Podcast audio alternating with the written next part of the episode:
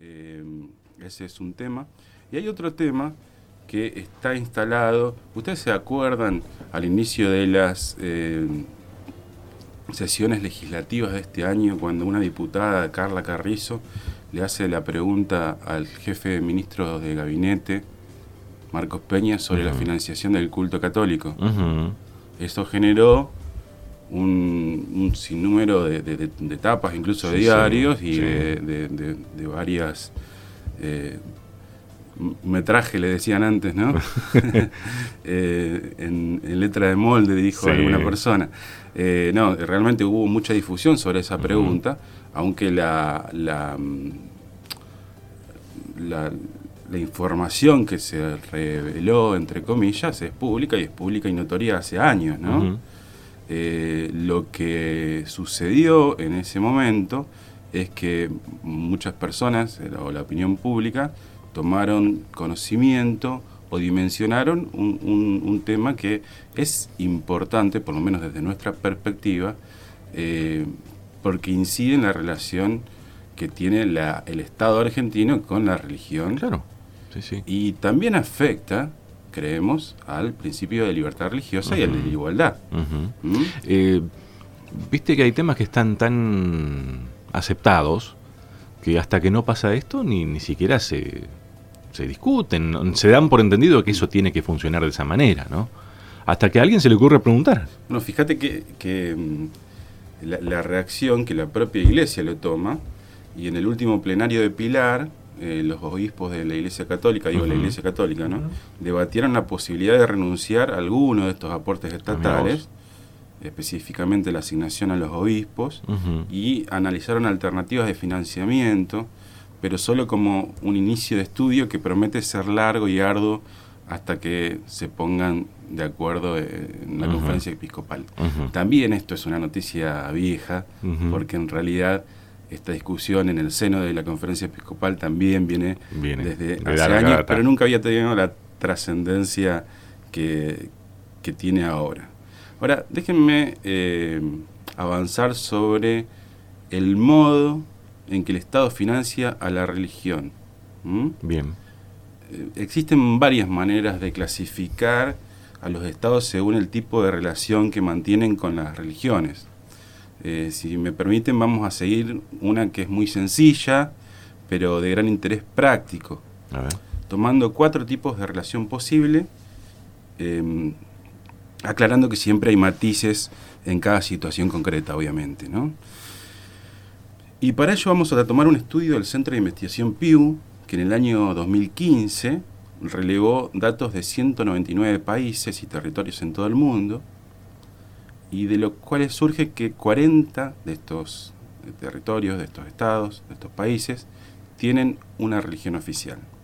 Esto por un lado. 27 de los 40 tienen al Islam como religión del Estado. 13 designan al cristianismo o a una denominación cristiana particular como su religión estatal. De los 40, 27 Islam, 13 cristianos. Casi 30, 30, 10 casi. Exacto. En 10 países, nos vamos al otro extremo, en 10 países el Estado regula estrictamente todas las instituciones religiosas o es activamente hostil a la religión en general. Caso China. Paradigmático. Interesante es que la mayoría de los estados, y es una tendencia, son neutrales hacia la religión. Más de 100 países y territorios incluidos en el estudio no tienen ninguna religión oficial o preferida. Estos incluyen países que pueden otorgar beneficios o privilegios, estábamos hablando de los, beneficios fiscales o de financiación, o privilegios a grupos religiosos, pero generalmente lo hacen sin favorecer sistemáticamente a un grupo específico sobre otros. Pero existe un cuarto grupo, ¿no? También conformado por 40 países, y en este caso la mayoría son cristianos, debo decir, que apoyan paraoficial o extraoficialmente a una religión en particular que recibe un trato preferencial. Claro. Como decíamos, la mayoría de los casos, la fe preferida es una rama del cristianismo.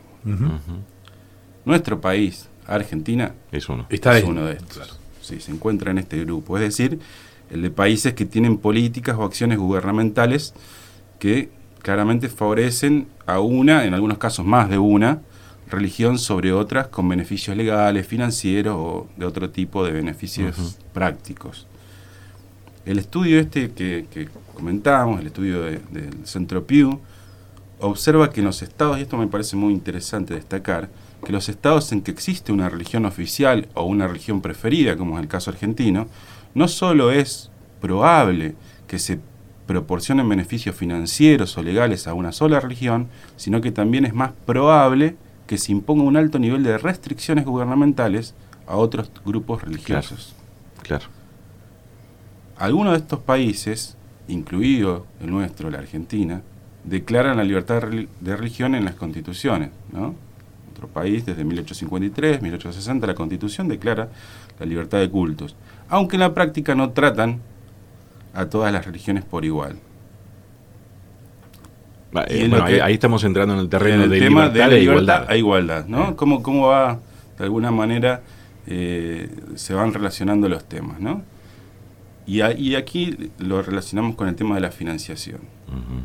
Actualmente el Estado argentino financia a la región en forma directa e indirecta. Hay que decir que en cuanto a la financiación indirecta, es decir, la que está basada en exenciones impositivas, la reciben en general todas las entidades religiosas. Claro. Pero se trata también, hay que decir, de los mismos beneficios fiscales o prácticamente de los mismos beneficios fiscales a los que acceden las demás organizaciones de la sociedad civil, las organizaciones sin fines de lucro. Sí, sí, sí, no, hay una cuestión de religión allí. No, claro, tienen que ver más con, los fines sociales que se entiende que la entidad promueve. ¿Mm? En cuanto a la financiación directa, y este es el punto central del tema, solo una religión la recibe de, forma sistemática. No quiere decir que, otra religión pueda recibir eh, alguna esporádicamente, algún beneficio, alguna beneficio, alguna subvención, alguna donación, pero de forma sistemática solo una religión, que eso es lo que tiene en cuenta el estudio de, de, Pew. ¿no? La Constitución argentina de 1853-60 instituyó, saben ustedes, un régimen, por decir de alguna manera, sui generis, de libertad sin igualdad. Es decir, mientras se garantiza el derecho a la libertad religiosa para todos, mantuvo algunos privilegios jurídicos para la Iglesia Católica y por extensión a los ciudadanos que profesan esa fe. ¿no? Es, cierto que, la Constitución en su redacción actual solo conserva la obligación del sustento económico del culto católico. Ustedes recuerdan que con la modificación de la Constitución en 1994 eh, se, quitaron varias cuestiones que tenían que ver con la relación, por el patronato, eh, la obligación de ser católico para acceder al cargo de presidente, la exclusividad de evangelización a los aborígenes, etcétera. Y el único resabio que quedó es el artículo 2 que dice que el gobierno federal sostiene tiene el culto católico. Em, ¿Qué entendemos por sostener? Probablemente ya se haya hablado en este espacio, pero sostener tiene un significado justamente económico, financiero, ¿no? Se trata de la interpretación que mejor se apoya en los antecedentes del debate constituyente, la más coherente con el principio de progresividad y la que además entiende la Corte Suprema de Justicia y que ratificó, ¿se acuerdan cuando eh, estuvimos presentes eh, en el fallo de educación laica de la provincia de Salta? Bueno, ese fallo, además de ser trascendente por la educación laica, es importantísimo porque habla de la neutralidad del Estado argentino en materia religiosa, cuestión que es una neutralidad un poco, eh, como vemos, todavía no, no, no lograda. No totalmente entendida. ¿Mm? Sin embargo, la cláusula esta del artículo 2 ha sido utilizada históricamente como fundamento para instaurar una concepción particular de relación Estado-Iglesia que se aparta de los parámetros fijados por la Constitución. a, ustedes no les costará mucho eh, relacionar esto que estoy diciendo con eh, cuestiones que pasan en la, en la, vida cotidiana, ¿no? Pero con base a ese breve artículo se ha diseñado un entramado jurídico que permite no solo que de todas las religiones existentes en el país, solo una reciba aportes financieros directos y de forma sistemática, en forma de salarios, pensiones, subvenciones, pasajes aéreos, fondos, subsidios varios, sino que además el Estado le conceda privilegios simbólicos y sustanciales que exceden lo que dice la Constitución, ¿no? Es una cuestión de cómo se interpreta entonces también esto. Sí, sí, sí, sí, sí. O sea, en, la práctica, en la práctica vemos que el privilegio, pensemos en el Tedeum, que tiene que ver el Tedeum con, eh, con lo que dice el artículo segundo, si es una cuestión financiera económica. Hay una tradición, bueno, la Constitución no, lo ordena, claro. pero sí se le está otorgando un privilegio simbólico, que no es poco.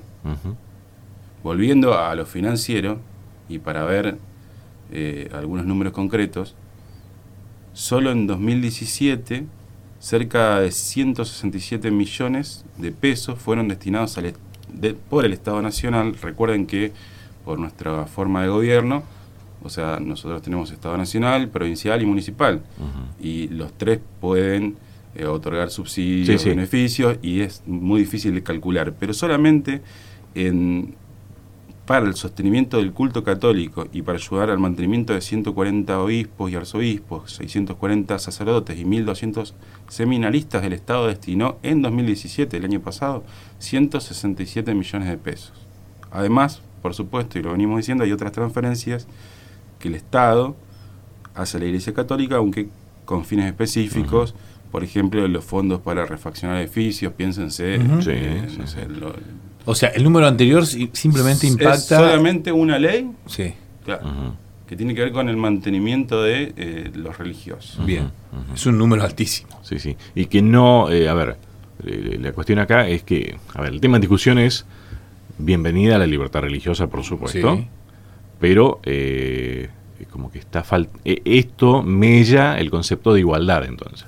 Bueno, y ahí yo le quiero proponer una puerta para quizás en un próximo encuentro eh, abrir el debate, conversar sobre cómo incide esto en la igualdad. Claro. No solo ya entre las religiones, sino entre las personas, sean o no creyentes. Claro, que todos estamos contribuyendo de alguna manera al sostenimiento de, de, una religión. Eh, y la pregunta que dejaría sería si puede existir libertad religiosa sin existir igualdad religiosa. Claro. Me sacaste la pregunta. Era la, la, la, caída lógica, ¿no? Sí, sí. Este, bueno, vamos a seguramente a, tocarlo en, un futuro encuentro, el próximo miércoles, este, porque es una gran pregunta, ¿no? Si, si, existe libertad religiosa, debería existir una igualdad religiosa. Aquí en nuestro país no. Hoy no. Hoy no. Hoy no. Y ¿No debería haber o no hay acá? No, no hay, ah, ah, ah. Igualdad no hay. No, pensé que ella estaba respondiendo, por eso dije. No, no, no, digo, pero ¿cómo llegar a eso, no? ¿Se podrá llegar a eso? Eh, bueno, eh, justamente estas investigaciones tienen que ver con, la búsqueda de esto, ¿no? ¿Cuáles son las reacciones, Adrián, vos que has estado en ámbitos, cuáles son las reacciones de, parte de de la curia, digamos, cuando se plantean estos temas o cuando se hablan estos temas, ¿cuáles son las reacciones de, quienes trabajan para, para la Iglesia Católica y se tocan estos temas tan sensibles, no? A ver, eh, difícil la, respuesta, voy a intentarla. Eh, hay que, saber y entender que la Iglesia Católica en sí eh, es muy diversa. ¿Mm? Y realmente con toda honestidad, debo decir que he estado en, ámbitos en los que se ha discutido abiertamente sobre ese tema. Eh, tengo un libro de un sacerdote que es abogado que directamente plantea eh, que es contrario a, las enseñanzas de la iglesia y, que la iglesia pierde autonomía y que pierde, este, digamos, eh, y que es, una realidad, nosotros, pensaríamos lo mismo, ¿no? O sea, en una concepción de separación de iglesia y de Estado desde ese lugar, eh, piensan que, la iglesia, si, si el Estado no, no, modifica el artículo 2, la iglesia misma debería Exactamente. Eh, y luego, bueno, existen otros sectores que por, por, necesidad o por convicción tienen otras ideas y esa es la discusión que se está reflejando ahí en la conferencia episcopal. Lo que sí vemos que es un tema en la Iglesia Católica, de hecho eh, hay algo interesante que nos han invitado eh, ahora para el día 27 de junio a participar en un foro que hacen ellos en la Universidad Católica para dar nuestra perspectiva sobre el tema. Bien, bueno, qué bueno. Em, eso habla muy bien. Tenemos tema para hablar entonces. Adrián, que tengas un lindo día. Te esperamos la semana que viene.